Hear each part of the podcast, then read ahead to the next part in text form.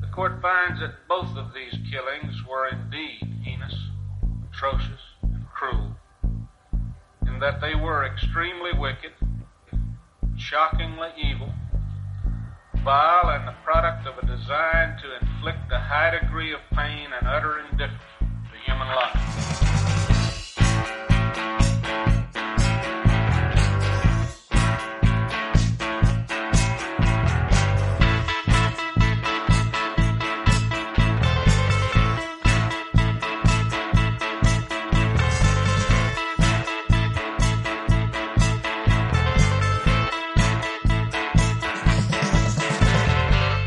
Durante el verano de 1985, los residentes del condado de Los Ángeles vivieron aterrorizados por el asesino al que llamaban The Night Stalker, o el acosador nocturno, ya que siempre atacaba de noche.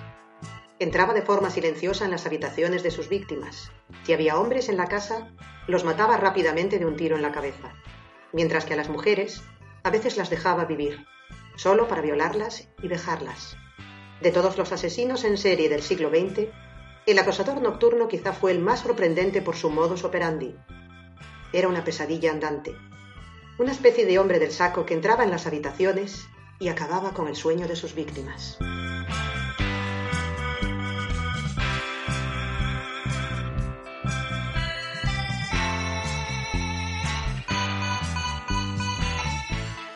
Creo en la maldad de la naturaleza humana. Este mundo es malvado.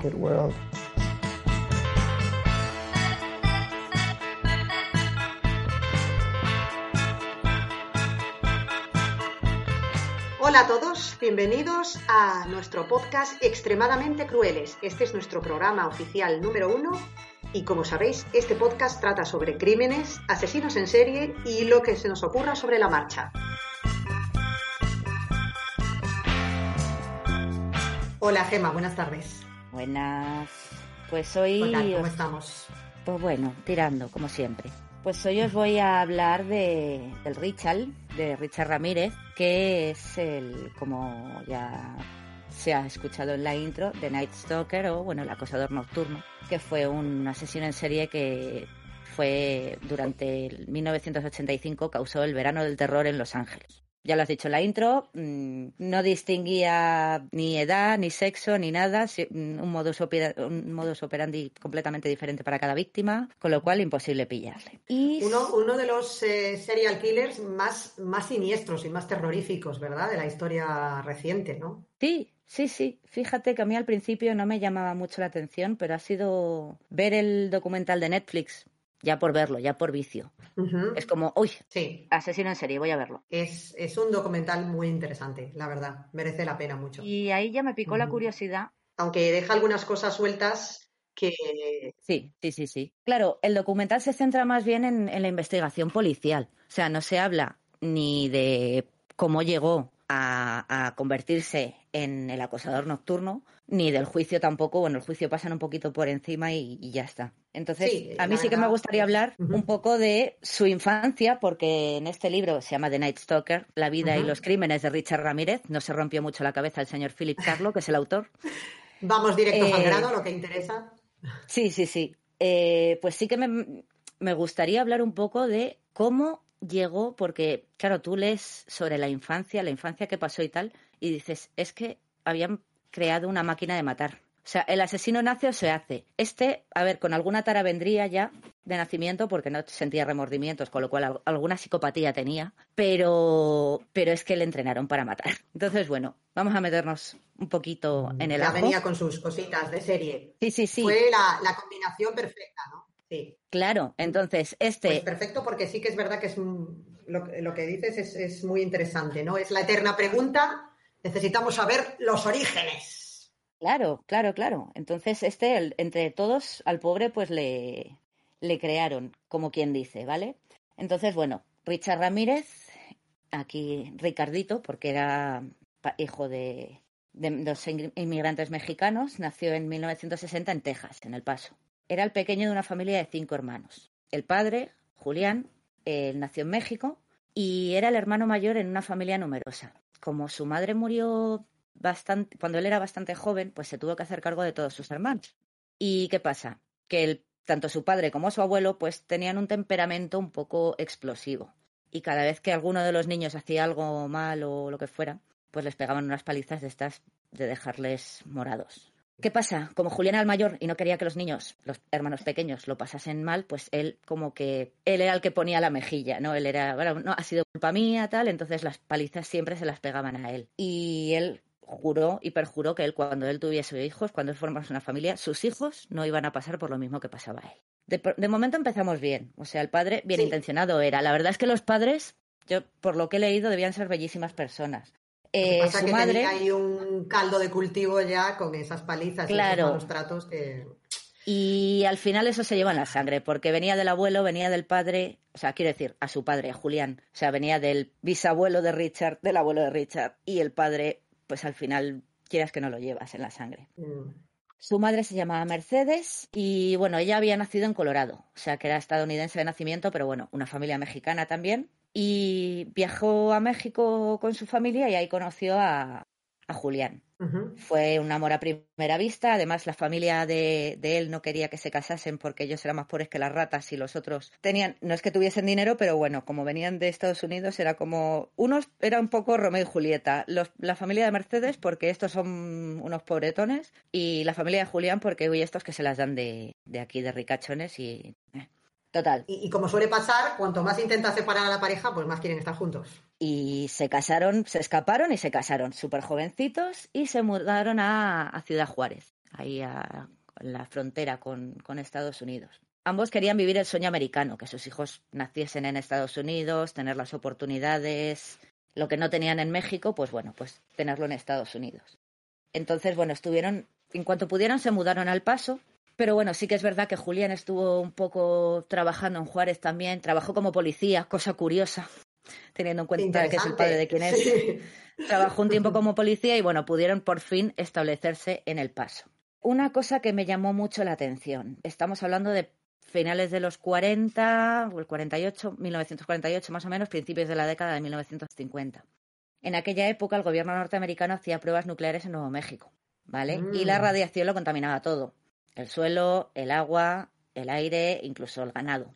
Entonces, muchísimos niños, muchísimos bebés nacían con malformaciones, con, con retrasos o, bueno, o incluso muertos. ¿Qué pasa? Que aunque esto era Nuevo México, todo este aire, todas estas particulitas nucelares llegaban también al paso.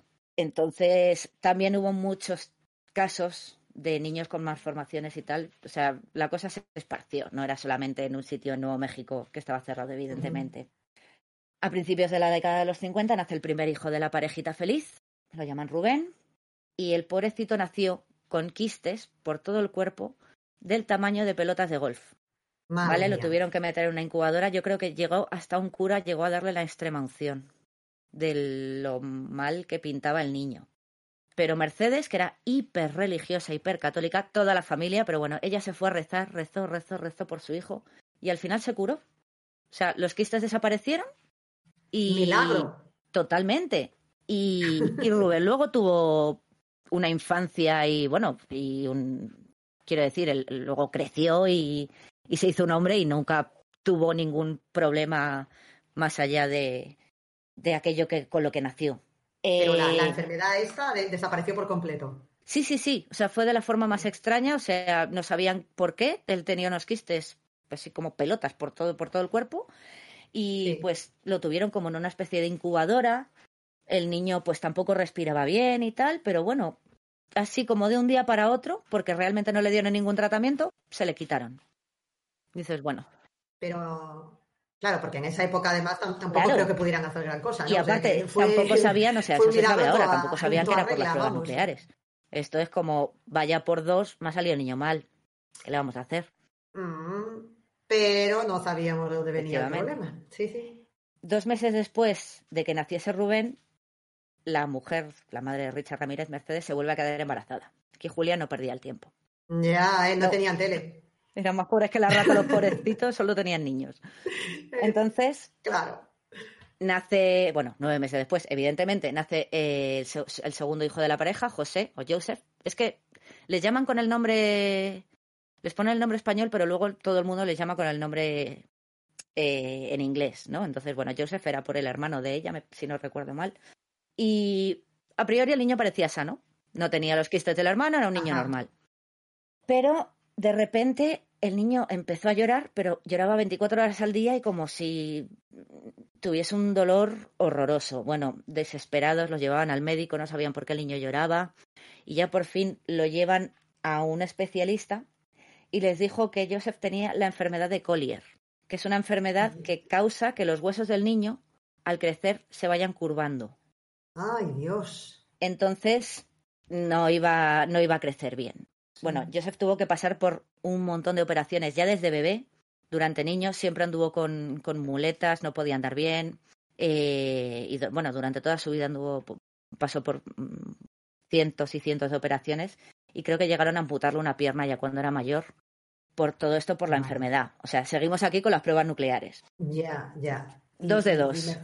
Este iba a decir yo, Mercedes y Julián, eh, ya ven que el segundo también sale, pero bueno, ellos dicen nada. Mm, esto, claro. Pueden para acá. Esto, pues sí. Total, ¿qué, qué hacemos? Pues tenemos otro. tenemos otro, otro varón. ¿Qué, ¿Qué puede salir mal? pues bueno, esto en principio también parecía sano. Roberto le llamaron, Robert, si quieres. Bueno, este sí, sí que estaba sano, no tenía nada en los huesos, no tenía quistes por todo el cuerpo, pero luego se vio que tenía ciertos problemas de aprendizaje, tenía algo de retraso. Mm. Pero bueno, a priori estaba sano. Y bueno, Mercedes entonces empezó a trabajar ya porque ya, había que alimentar tres bocas. Eh, Julián trabajaba en el ferrocarril, poniendo las vías del ferrocarril. Y claro, pues ya no nos daba para, ya con tres niños y tantas operaciones, eh, pues bueno, ella empezó a trabajar en una fábrica de botas. ¿Qué hacía? Mezclaba los pigmentos y las sustancias químicas con las que se teñían las botas, o sea, un ambiente así como muy guay para respirar, pues el sitio donde trabajaba no tenía ventilación, no trabajaban con mascarillas, o sea, mm, toxicidad 100%. Ya tenemos, mm, por un lado, lo nuclear y ahora, por otro lado, tenemos las, las sustancias, las, las sustancias tóxicas de los químicos. ¿Qué hago? Seis meses después de empezar a trabajar en la planta de botas, me quedo embarazada. Eh, el cuarto hijo esta vez fue una niña, ¿vale? La llamaron Ruth. Y esta, en principio, sí que estaba sana. Esta, que yo sepa, no tiene nada hasta el día de hoy que no sé si sigue viva la señora, yo creo, imagino que sí, no ha tenido nada. y esta tenía todas las de ganar, o sea, porque tenía lo del ambiente y lo del ambiente de trabajo de su madre. Sí, pero la, lotería genética se, cada vez me va a salir el niño mal. Pues Ruth, salió, salió normal, parece ser. Eh, Julián estaba que no cabía en sí de gozo, era en plan, en cinco años hemos tenido cuatro hijos, así, temperamento así de macho. Y, pues bueno, pues cinco años después, un día, uy, capachao, que me he vuelto a quedar embarazada. Cinco años después de... de, todas formas, ¿no? Hay que decir sí, que, sí, sí. lo tomaron con calma, claro. Con todos los problemas que tenían ya con los otros hijos, entiendo que a lo mejor la señora Mercedes pues dijo, aquí hay que aflojar un pues poco ¿no? Hasta aquí hemos llegado. Pero bueno, pues se volvió a quedar embarazada, está ya del quinto y último, el Benjamín, Ricardito, Richie, como le llamaban en la familia, el Richard, Richard Ramírez este fue nuestro protagonista de hoy. Nuestro prota. Ya, hasta ahora ha sido Richard Ramírez de Fetus Years, ¿no? De, antes de. Ahora ya, tenemos, un feto. Entonces, eh, mientras que los otros embarazos, a pesar de todo, eh, no había tenido ningún problema, este embarazo fue súper difícil para ella porque por las sustancias químicas del trabajo y tal, y que ella no tenía una constitución muy fuerte, el cuerpo como que rechazaba al feto. Entonces tuvo que dejar de trabajar, lo que básicamente es cogerse una baja de, enfermedad, pero bueno, de aquella no se debían estilar. y tuvo que ponerse un montón de inyecciones para que su cuerpo no rechazase al feto. O sea, la naturaleza era sabia. Eh, te iba a decir, aquí podríamos hablar ya de, de, que a lo mejor era un proceso de selección natural que tendría que haber seguido su curso, ¿no? Señora, me parece que lo que lleva usted dentro es un alien. Y pues no, pero bueno, se cogió su bajita, se cogió sus inyecciones y un 29 de febrero de 1960, además nació en año bisiesto, un 29 de febrero. Un 29 de febrero. Toma. Nació nuestro querido Richard. Mm. Bueno, hasta ahí bien. Ya tenemos cinco, bueno, eh, contrata a una señora, a Socorro, para que por, ella poder seguir trabajando, porque ya son cinco, ya son cinco bocas que alimentar y ya no nos da entre, entre las botas de una y el tren del otro, no nos Y lo, y lo tóxico del otro, o sea, lo tóxico y el tren ya, sí, sí. Por eso. Entonces, bueno, Richard tuvo una infancia normal, pero aquí volvemos a Julián, ¿vale? Al padre que lo teníamos ahí un poco de semental porque no estábamos hablando de él, más que decir que la dejaba embarazada cada dos meses. Hasta, hasta ahora ha sido un niño maltratado y un señor atareado en, todo. Procreando, en, todo, muy atareado. Pues eh, resulta que el temperamento de su padre y de su abuelo lo heredó. Y un día aunque él había jurado y perjurado que sus hijos no tendrían una infancia como la suya, con las palizas y el miedo de los, a los ataques de ira de su padre, pues un día se le cruzaron los cables en 1963. Richard tenía tres años. O sea, estaban todos los hijos ahí, ya lo vieron todos. De la manera más tonta, además. Estaba arreglando el coche, estaba ahí pues en el capó y tal, y no era capaz de encajar bien un, un, filtro en el motor. No, no debía, no era capaz de meterlo y tal. Bueno, se puso como una, hecho un basilisco, se puso a jurar en arameo y llegó un punto que se puso a darse cabezazos contra la pared de la casa, o sea, tenía el coche pues ahí enfrente de la casa, darse cabezazos contra la pared hasta hacerse sangre.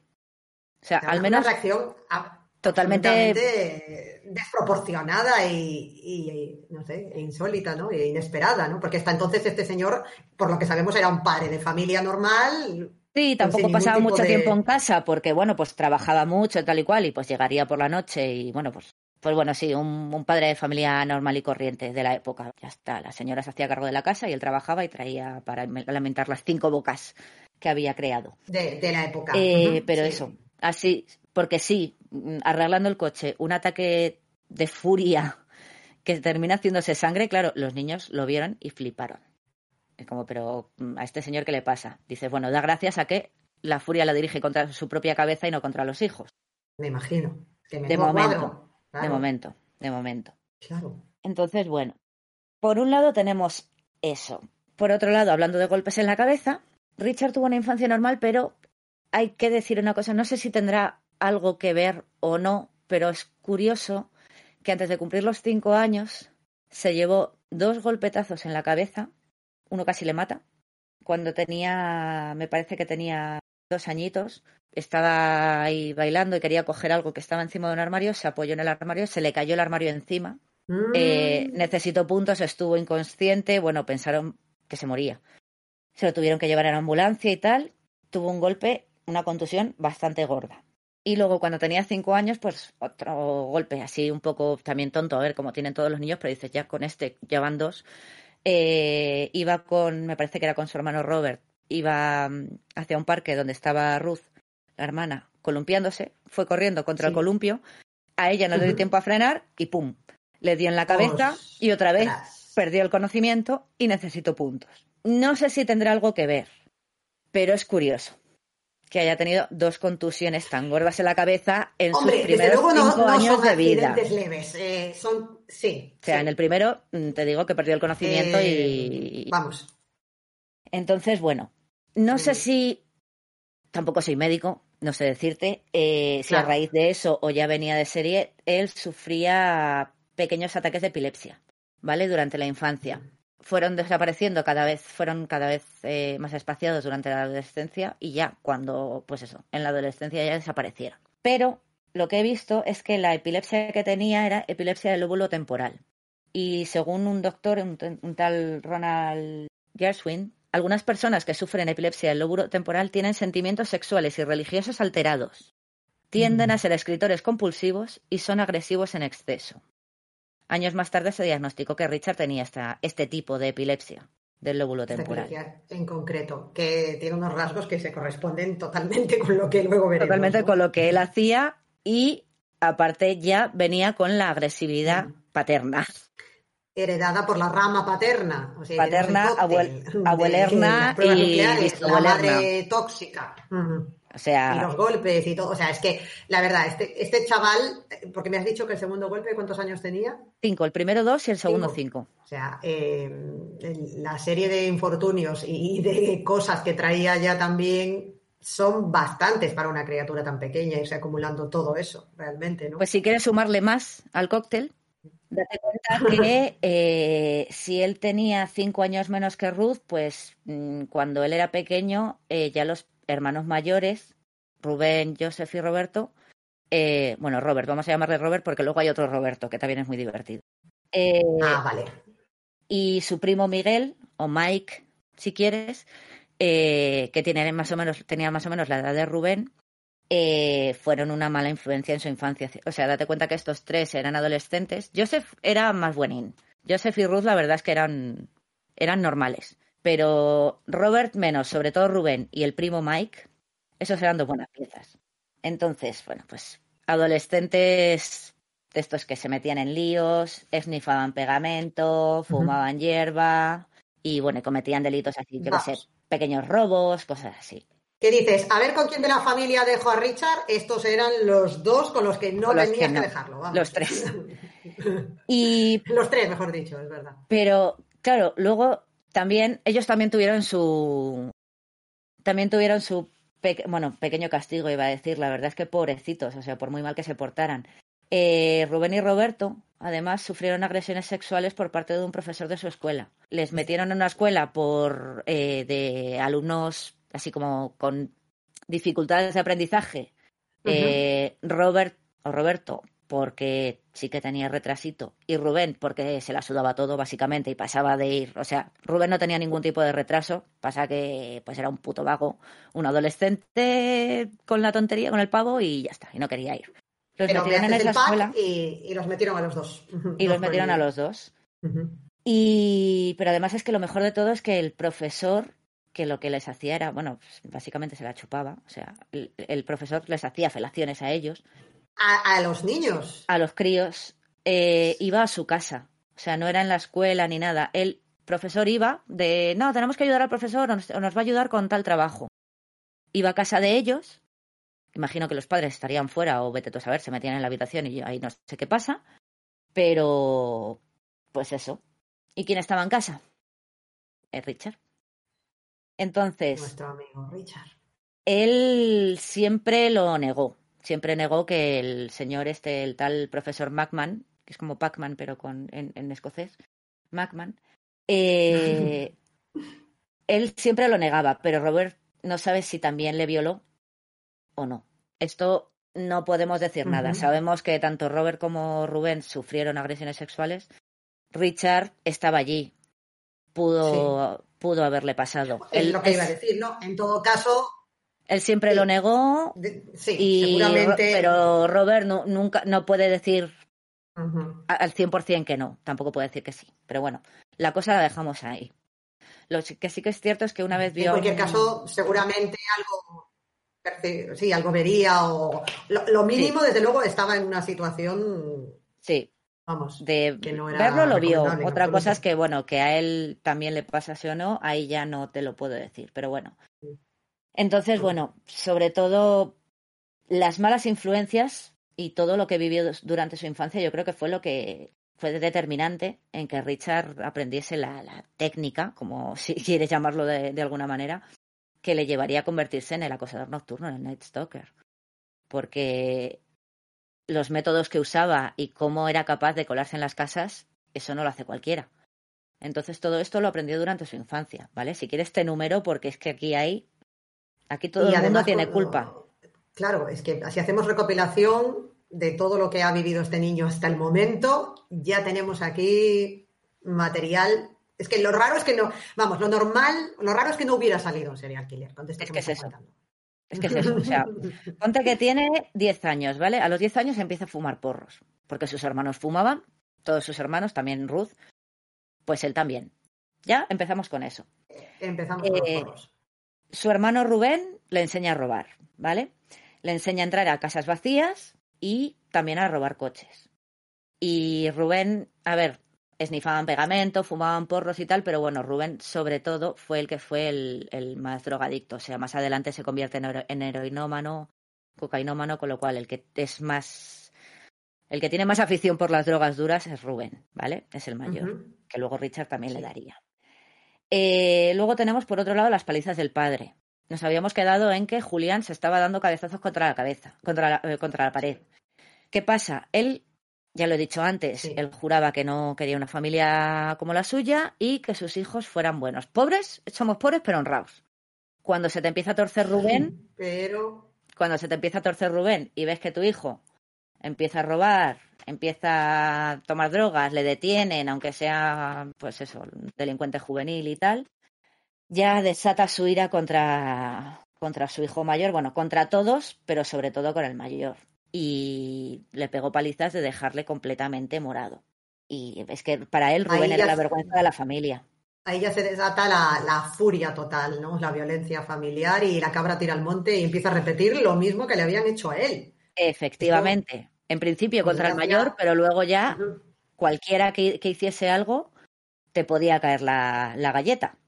Entonces, las palizas cada vez eran más frecuentes y Richard, a veces para escapar, dormía en un cementerio porque vivían cerca y ahí pues eso, veía la luna, aullaba y no le daba miedo realmente, le daba más miedo esperar a que le cayese el cinturonazo del padre que dormir en un cementerio, que meterse en un mausoleo y dormir allí.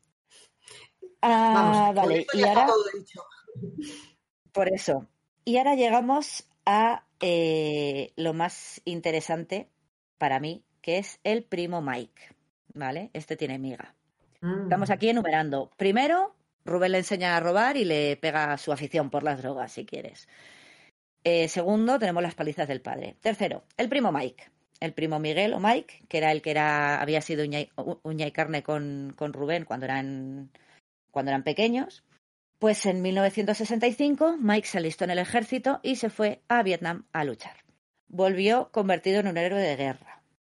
Y claro, cuando volvió, como Rubén ya no vivía con sus padres, que ya vivía en Los Ángeles, pues Mike, ¿con quién empezó a pasar más tiempo? Con Richard. ¿Cuántos años tenía Richard? Doce. O sea, un tío que viene de la guerra de Vietnam, para ser, para ser exactos. Para más señas. Eh, y te pones a andar con un niño de 12 años, fumando porros y contándole historietitas de, de lo que hacías con el Vietcong. Pues bueno, ¿qué le vamos a hacer? Nadie se le ocurrió que a lo mejor no. esa no, no, no era la, la compañía no era la mejor idea. No, eh, o sea, saca, pues sácame al primo Mike de ahí porque había venido un poco zumbado de Vietnam, pero no, nadie se dio cuenta.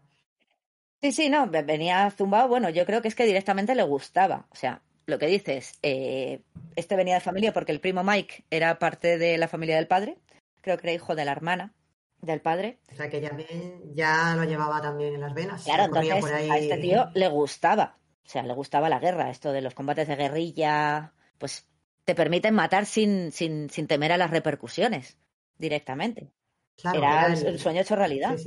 Y además, pues luego las barbaridades que podían hacer, porque ya no era matar, por, o sea, era matar por matar, pero por ejemplo, cuando los soldados americanos se enteraban, se enteraron de que, de que el Vietcong creía que sus almas no ascenderían al cielo si habían perdido alguna parte de su cuerpo antes de morir, ¿qué hacían?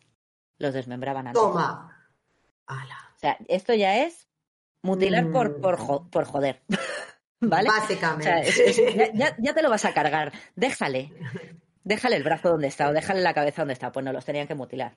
Y bueno, lo de la violación de las vietnamitas, de las mujeres vietnamitas, era una cosa que estaba a la orden del día. También. O sea, ya era, en Vietnam era hacer el mal por el mal. Entonces, el Mike estaba en su salsa. Vamos, el Mike decía, a mí me ha tocado la lotería aquí. Vamos, yo no quiero que se acabe la guerra. Estoy encantado de la vida aquí. Entonces, claro, para Richard, 12 añitos, impresionable. Pues Mike era un héroe, que había ido a la guerra, que había vuelto victorioso, que además había venido con, con medallas porque una vez su batallón se había quedado solo y se había cargado a, a un montón de, de, soldados vietnamitas, bueno, del Vietcong y tal. O sea, el, tío era el tío era un No solo perturbado y condecorado. Encima. O sea, lo tenía todo el Mike. El Mike. Lo tenía todo. Y pues, ¿qué se había traído aparte de las medallas y de su mm, mente enferma? Pues había traído Polaroids, que de, fotografías de Polaroid que demostraban pues las cositas que había hecho. ¿No? Pues había también tenía, se había traído también unas cabezas, me parece que eran ocho, cabezas reducidas, que decía que dormía con ellas ahí debajo de la almohada. Y había traído. ¿Quién, quién quiere una postal? Pudiendo traerte una cabeza reducida. Estuve en Vietnam y me acordé de ti. Pues igual. Y, y pues había traído Polaroids que, pues, en las que se veían mujeres vietnamitas arrodilladas, obligadas a hacerle una felación, y mientras él mantenía una pistola cargada en la sien de la mujer. O sea, les podías ver el terror en los ojos. Y, por ejemplo, alguna de estas mujeres la veías luego en otra foto. Eh, bueno, veías parte de ella. A lo mejor veías a Mike sonriendo. Nuestro amigo Richard. Claro, claro, claro. O sea, una foto de Mike sonriendo con, con una cabeza decapitada que era la mujer que, le, que estaba violando en, en, una foto anterior, ¿no? Y todo esto a Richard, pues, mmm, escuchaba las batallitas anonadado, historias de muerte, de violación y las fotos, claro, le causaron una impresión Claro, es que no solo estamos hablando de lo que le pudiese contar, que fuese una historia que le estaba relatando, es que además, imagínate un niño de esa edad tan impresionable y viendo fotografías tan brutales como las que estás describiendo. O sea, es que es muy descarnado eso.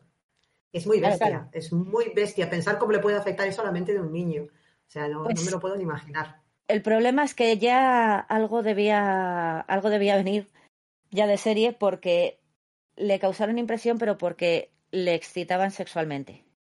Mucho más que las Playboys o las Penthouse que tuviesen los hermanos por ahí escondidas. Eh, él sabía que estaba mal, o sea, él, él, él sabía que, que, que, no era normal, que eso le, le, excitaba y que pues no era normal que se masturbase pensando en esas fotos. Pero, pero le gustaba, o sea, es que tampoco, no, no. tampoco sí, podía no luchar podía, contra ello. Sí, no lo podía evitar, está claro que tenía esta desviación, tenía esta, esta historia y, y el tío le iba a esta marcha, sí. Claro, aquí es cuando empieza un poco a juguetear con la idea de Satán. No porque, pues, él, eh, que venía de una familia profundamente religiosa, profundamente católica, sabía que a Jesús eso no le iba a gustar. O sea, Jesús sabe lo que estás haciendo, te está viendo tocarte y no tienes que pensar en eso cuando. No, bueno, no tienes que tocarte, pero menos pensar en eso cuando te tocas. Entonces, pues empezó a pensar que, como Satán era lo contrario a Jesús, pues Satán aprobaría su comportamiento, ¿no? Pues Jesús dice que no, pero Satán dice que sí. Satán Tiene toda la lógica, claro. Entonces, Exacto. pues ahí fue cuando empezó, con 12 añitos, ya a pensar un poco en, en Satán como, como su divinidad a seguir. ¿Qué más le enseñó Mike, aparte de Polaroids y cosas así? Bueno, pues le enseñó tácticas de guerrilla en la jungla, le enseñó a volverse invisible, el sigilo, a matar con sigilo, a matar sin pensar directamente, un tajo matar animales de momento, todavía, todavía, estamos hablando de animales, pero bueno, ya llegaremos. Pero, pero ya iba calentando motores aquí sí. la criatura. Y pues parece que a Richard se le daba bien, que era aquí un alumno aventajado, una pupil, el niño. Y ya la gota que colma el vaso con el Mike, o bueno, la guinda del pastel, si quieres, es Mike estaba casado. Sí, alguien se había casado con eso. Y, y, además se había reproducido, tenía dos hijos. Ese alguien. No solo eso, sino que había pensado que era buena idea perpetuar Efectivamente. esos genes. Pues bueno, estaba casado con una mexicano-americana, mexico-americana, llamada Jessie. Tenían dos hijos. Y bueno, pues Jessie eh, se quejaba constantemente de que era un vago, de que no buscaba trabajo, de que había vuelto de la guerra y no hacía más que pasar el tiempo fumando porros con un niño de 12 años. A ver, Jessie, pues. Claro razón es que, tenía. La, la, la, pobre Jessie tenía toda la razón, te iba a decir, porque es que esto, mm, visto desde fuera, es completamente anormal. O sea, no, no tiene ninguna lógica. Tú puedes venir ta, tocado de Vietnam, pero ¿qué coño haces pasándote todo el día con un niño, contándole historietas y metiéndole ideas raras en la cabeza? O sea, la pobre Jessie estaba. Vamos, Pues la pobre Jessie se quejaba, se le quejaba a él y se quejaba, pues como toda hija de vecina, se quejaba a su madre. Y aquí es una cosa que me ha matado. Pobre señora, porque luego lo pasó muy mal, pero es que ya le venía de. La señora se llamaba Larcerda, la madre de Jessie. Larcerda, como la cerda, pero Ah. con una R intercalada.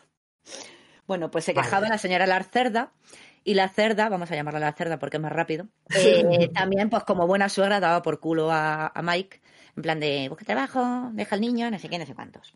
Bueno, pues un día, el 4 de mayo de 1973 para ser exactos, pues Richard estaba ahí con su primo en su casa, ¿no? Con el Mike en su casa. Estaba jugando al billar, me parece. Y bueno, él va a la nevera a coger una Coca-Cola, que le gustaba mucho y por eso luego tenía los dientes podriditos, y se encontró una pistola del calibre 38 ahí en la nevera. La pistola Vamos. de Mike. Sí, sí. Pues lo normal.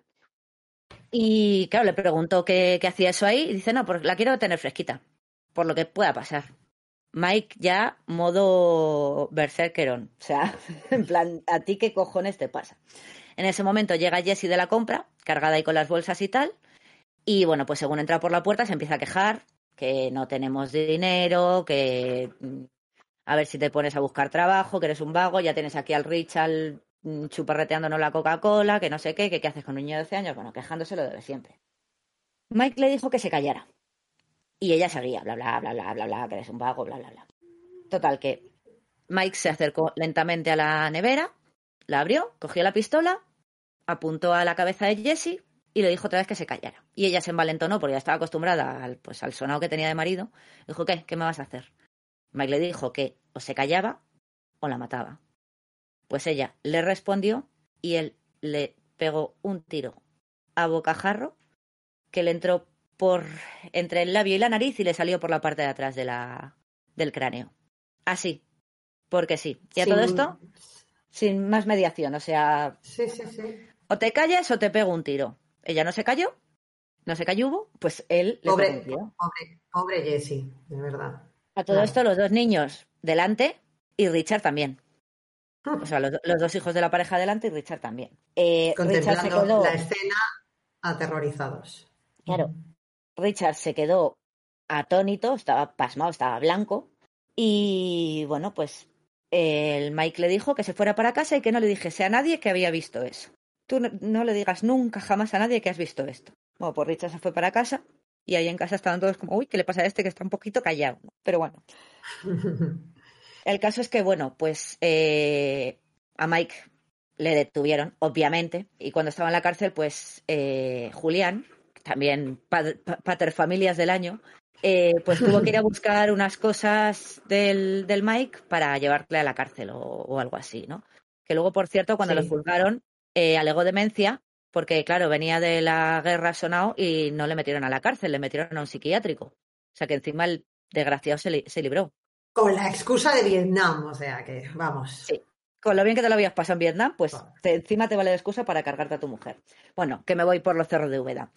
Total, que para llevarle unas cosas a Mike, al Mike, al- a la prisión, bueno, cuando estaba esperando a juicio, pues eh, Julián coge y se lleva al Richard a la casa a recoger las cosas.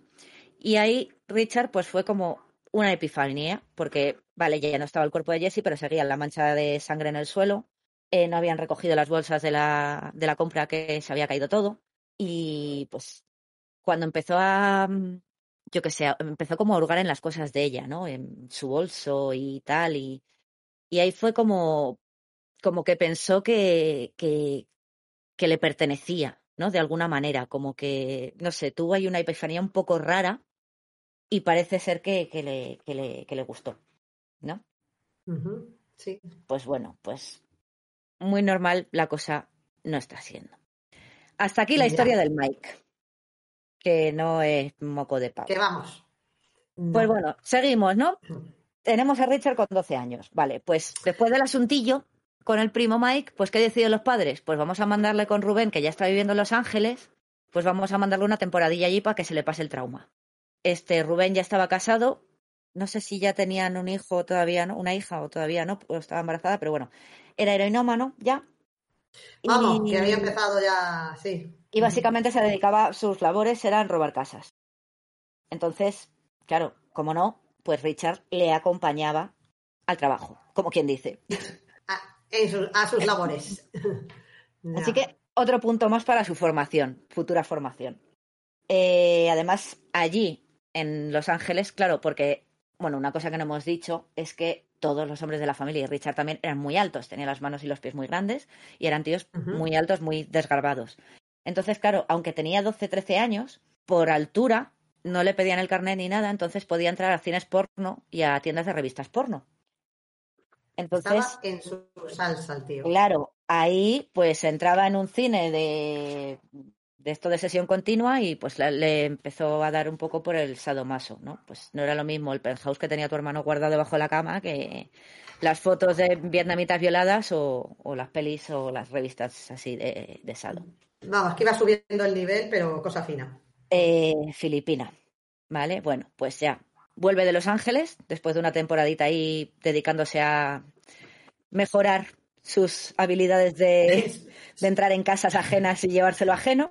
Y bueno, pues como estaba ya, ya, ya se había sacado el máster, entonces, pues como estaba ya cansado también de las malas pulgas del padre y de escaparse a dormir al cementerio, pues se fue a vivir con su hermano una temporada. Dice, bueno, pues ahora me voy con la Ruth. Ruth se acababa de casar con Robert. Es que por eso tengo aquí los dos. Está el Roberto mm. hermano y el Roberto este cuñado. Este, el Robert cuñado, básicamente era un señor adicto al sexo. Entonces, ah, bueno, pues al principio. No nos vamos a encontrar ninguna persona normal en toda esta historia, ¿verdad? Por lo que veo, ¿no? Eh, es que de boca a boca tiro porque me toca. No, de momento ¿Hay, no. ¿Hay algún miembro de esta familia, aparte de la pobre Mercedes, que sea medianamente normal? Joseph, porque, vamos, Joseph era el que, era un poco normal. Joseph no he hablado de él porque es el único que parece normal, pero vamos. Bueno, pues la pobre Ruth, claro, al principio le parecía gracioso. Ay, mira qué majo, mira qué, qué, salado. que, le, ¿cómo, gusta el mambo. Cómo, le gusta, cómo le gusto. Pero claro, al final, enseguida, pues se cansó de tener un marido incansable. Entonces, claro, ¿qué es lo que hacía el Robert? El Robert, después de acostarse con su señora esposa, pues como no se debía haber quedado a gusto, se iba al barrio a ver si podía ver, pues, o bien a otras parejas fornicando, o mujeres desnudas, yo que sé, que se estaban desvistiendo para acostarse, o que salían de la ducha o entraban en la ducha, vamos, lo que viene a ser un mirón, un guayer. De toda la vida. Sí. ¿Y quién acompañaba a Robert en las excursiones nocturnas? Pues el niño, el Richard el joven Richard, que ponle que ahora tuviese 14 pues, años, 13, 14 años más o menos. Y bueno, a Ruth no le hacía ninguna gracia, obviamente, pero bueno, a ellos les daba lo mismo. Es que es alucinante que los jóvenes, o sea, estamos hablando de un niño todavía. claro, o sea, cuando ve el asesinato de Jesse. Estamos hablando todavía de, un chaval que es un preadolescente, un adolescente. O sea, empieza a robar, empieza a, a, acompañar al hermano a robar con 10 años. Ve el asesinato de Jesse con 12 con 13. Empieza a ver el porno y estas cosas, pues eso, 13, 14, cuando están Los Ángeles, y ahora, pues, ¿qué tendrá? 14, 15. Pues ellos, bueno, pues a ellos les daba igual y seguían con sus excursiones todas las noches mientras Richard eh, vivía con ellos. Y ya lo último, que esto ya, bueno, a ver, no se lo enseñó a nadie, sí, se lo enseñó eh, por un lado Mike y por otro lado su padre también le había enseñado a disparar ya como no tenía con quién irse, porque tenías al Mike en la cárcel o en el psiquiátrico, al Rubén en Los Ángeles y a los otros que ya se habían reformado y solo te quedaba pues pajearte con el mirón de tu cuñado, pues bueno, pues se decide dedicarse a cazar. ¿Vale? El padre le había enseñado a disparar y... Tiene todo el sentido. Y bueno, pues se dedica a cazar pues coyotes, conejos, lo que, lo que caiga, ¿no? Pero bueno, tampoco deja de lado sus hobbies favoritos que son los de entrar en casas y ser un mirón. Y de hecho, ya no es miro por la ventana a ver si veo a una parejita, dale que te pego. Eh, ya, ya da un paso más y lo que hace es entrar en silencio a las casas a ver a la gente dormir. O sea, ya está envalentonado, el tío ya se ha crecido, ya domina el sigilo completamente y esto ya es... O sea, no robaba nada, pero simplemente entraba a tu casa y, te, y te, te, observaba dormir. Creepy como él solo. Y también por esta época, que pues eso, digamos que tiene 15 años más o menos, ya empieza a experimentar con las drogas duras, sobre todo con el LSD. O sea, el niño era una joyita, una laja con dientes, como dice mi madre. Y bueno, a los 16 años, no sé cómo, no me preguntes, todavía iba al instituto, por cierto, pero bueno, pasaba un poco del tema. Pues consigue trabajo en un hotel, en un Holiday Inn, como empleado de mantenimiento. Ya de primeras ya le dan un toque porque sube en el ascensor con un par de chicas más o menos de su edad y les dice que son muy guapas. Tú imagínate el tono en el que se lo dijo para que le tuvieran que dar un toque desde, desde, desde dirección. O sea, no debía ser un. Madre mía. Ay, qué monas sois. No, debía ser un. Debía ser como de llegar y me ducho ya. Me De gustaría veros dormir o algo así. Dios O sea, mío. Y bueno, pues, pues eso. No sé muy bien por qué, porque aquí nada tiene sentido. A los dos meses de trabajar allí, Miedo le me dan da. la llave maestra. Le dan una llave maestra. Entonces, ¿qué Vaya pasa? que- o sea, que se convierte en el empleado del mes prácticamente, vamos. Sí, o sea, ya te han dado un toque por, por, por ser un puto babas y le das la llave maestra. Pues claro, esto jauja. Empieza a entrar a las habitaciones cuando los huéspedes no están, ahí a revolver, a cotillear, a mirar mientras las mujeres se duchan. Y ya un día ya no puede más y decide ir más allá. Había visto una mujer que, que se estaba desvistiendo, que estaba sola en su habitación, y dijo, aquí ya mi fantasía de siempre que ha sido violar a alguien, pues puede ser mi gran noche. Sí, sí, sí. ¿Qué pasará? Mm. ¿Qué misterio habrá? Esta noche, carricoche. Pues entró a la habitación mientras esta estaba en el baño, se acercó ahí sigilosamente por detrás y la agarró y le empezó a arrancar la ropa interior. La mujer estaba, pues imagínate, aterrorizada, pero tenía una pequeña esperanza. Y es que estaba sola porque su marido, que tenía muy mala leche, había salido un momentín nada más a por algo para cenar. Entonces, estaba rezando la mujer porque llegase el marido justo en ese momento. Rezando Y- todo lo que sabía, vamos. Y llegó. Y le pegó un tal paliza al Richard que no, que bueno, que le tuvieron que dar puntos en la boca y todo, que no podía ni hablar. O sea, Ah, bien por el marido de la mujer, sí señor. Bien por el marido de la señora. no llegó a violarla, pero pero vamos, le pegó Ah, un poco, le, poco le faltó, sí. poco le faltó y poco le faltó al marido para no matarle a él, pero bueno. Para mandar a Richard al otro ya- barrio. Le quitaron la llave maestra y gracias a Dios le despidieron del hotel. Iba a decirte, vamos, no seguiría allí, ¿no? Porque es No, no, no. vamos. Pero la pareja, como no era tampoco del Estado, tampoco presentó cargos. Pero bueno, mientras estaba Mm. detenido, o sea, en el momento que le detuvieron y que también estaba en el hospital por de la paliza que le había pegado al marido, él le juró y le perjuró a su madre que él no había sido, que la culpa había sido de la mujer que le, que le había invitado y que él no sabía nada y que pues él pues dijo, uy, pues una tía buena que me invita a su habitación, pues yo voy. O sea, Claro. hasta ese punto, siempre, siempre, siempre mentía su madre, él siempre era inocente. Y la pobre Mercedes siempre creyó a su hijo pequeño. O sea, hasta cuando le juzgaron por todo lo que hizo después, la familia siempre creyó que era inocente. El Richie. El Richie. Y bueno, ya, por fin. Bueno, iba a decir, por fin somos mayores de edad. Con 18 años, no, pero bueno, allí son con 21. Bueno, con 18 años está ya hasta las gónadas del paso y soñando con toda la riqueza ajena que puedes coger simplemente por entrar a casas ajenas. En Los Ángeles coge y se monta un auto- un autobús de la Greyhound sin avisar a nadie. Y pues eso, con una pequeña mochila y su inseparable Walkman, porque siempre iba escuchando, le gustaba muchísimo la música, siempre iba escuchando música, heavy metal, ACDC y cosas así, Nightcrawler, le gustaba mucho. Aunque bueno, siempre me hace mucha gracia que es como, sí, escuchaba heavy metal y por eso es satánico y no sé qué. Y dices, a ver, eh, una de las canciones que escucha que le, le inspiraba, porque es sobre un asesino que va en un autobús, es Eyes Without a Face de Billy Idol. Tú escuchas esa canción y dices, heavy metal, Pues no es. 33. Efectivamente. Digo, vamos, si hubiese conocido el death metal, eh, orgasmaba simplemente con el Wallman. O sea que bueno, heavy metal, Billy Idol, a ver, querido Richard, ahí discrepamos. Pero bueno, pues eso, eh, con 18 años se marcha a California y ahí poco después se convertirá ya en, en el acosador nocturno, en el Night Stalker. Yo creo que de momento podemos dejarlo aquí porque si no se va a hacer un poco largo. Porque Sí. llevo como una hora hablando y, y solo hemos hablado de su infancia. O sea, Pero es que, claro, solo matan animalitos. Sí, pero menuda infancia, porque tenemos aquí el cóctel Molotov. Vamos, esto es mm, muy fuerte. No, esto es, esto es el Bronx. Bueno, esto Sí. es Skid Row, que es el de los ángeles. Así que si quieres, lo que podemos hacer es dejarlo para un segundo, una segunda parte. Vale, perfecto. Sí, me- me. Entonces, así alguna recomendación. Bueno, ya hemos hablado antes del documental de Night Stalker en Netflix. Os pondremos también alguna fotito del pequeño Richard en el Sí. y, y una del primo Es un Mike. libro muy, muy interesante, ¿no?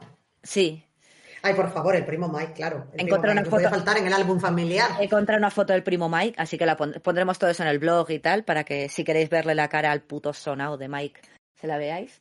Y bueno, pues tenemos eso, Night Stalker, tanto el, bueno, The Night Stalker con D delante, T-H-E, D, eh, de Philip Carlo, creo que no está traducido al castellano, como la mayoría de todos estos libros chulos. Y bueno, la serie de Netflix de Night Stalker, esta vez sin D, que, bueno, de, claro, en esa lo que has dicho tú, no hablan nada de la, de la infancia. Es, ya directamente nos metemos en ha matado y la policía buscándole. Pero bueno, de eso ya hablaremos más adelante. Exacto. Aquí hemos hecho un recorrido sobre todas las truculencias del pobre Richie y cómo naces en el sitio equivocado con todas las circunstancias en contra, te vas encontrando sonados por el camino, pues ¿en qué vas a acabar convertido? Pues en un asesino, un psicópata y un violador, porque el pobre Richie yo creo que ya estaba condenado desde el día que nació. Sí, sí, sí. Pero a ver, pues es que lo que dices es un poco todo, es circunstancias externas, en el sentido de, ¿tendría algo que ver el tema de los golpes, la radiación, con la epilepsia, con todo? Porque las influencias de Hermay, el Rubén, el padre, el cuñado, em, evidentemente está claro que...